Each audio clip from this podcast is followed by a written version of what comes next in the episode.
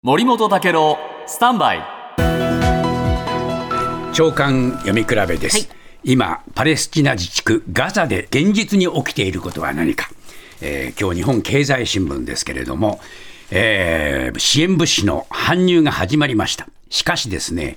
えー戦闘が激しく続いてこれまで運べたのは平時の4%余り、そんな状況なんですね、医療品、発電燃料の不足で、医療が崩壊しつつあるというね、でこれ、水、薬、発電燃料、枯渇しつつあって、えー少なくともトラック100台分が援助で1日必要なんだけれどもと言ってるんですが、3日間でトラックはあこれ54台しか入ってない、うん、そういう状況です。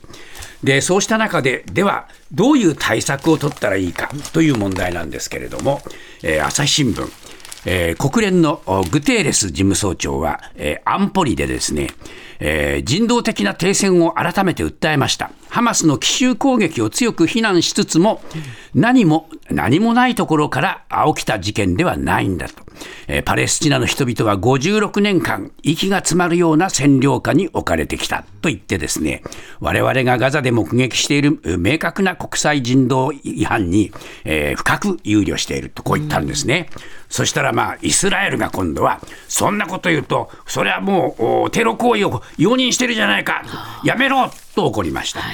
そしてアメリカ、えーガザ市民への人道支援が安全に行われるように、人道的な中断、これを検討すべきだと言いました。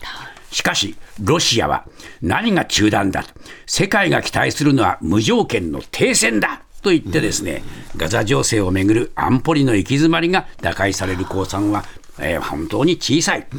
日本経済新聞によると、イスラエルは北部から南部に行けって言ったのに、南部に激しい攻撃をしていて、南部に行った人たちがまた北部に戻りつつある、こういうのが現実なんですね。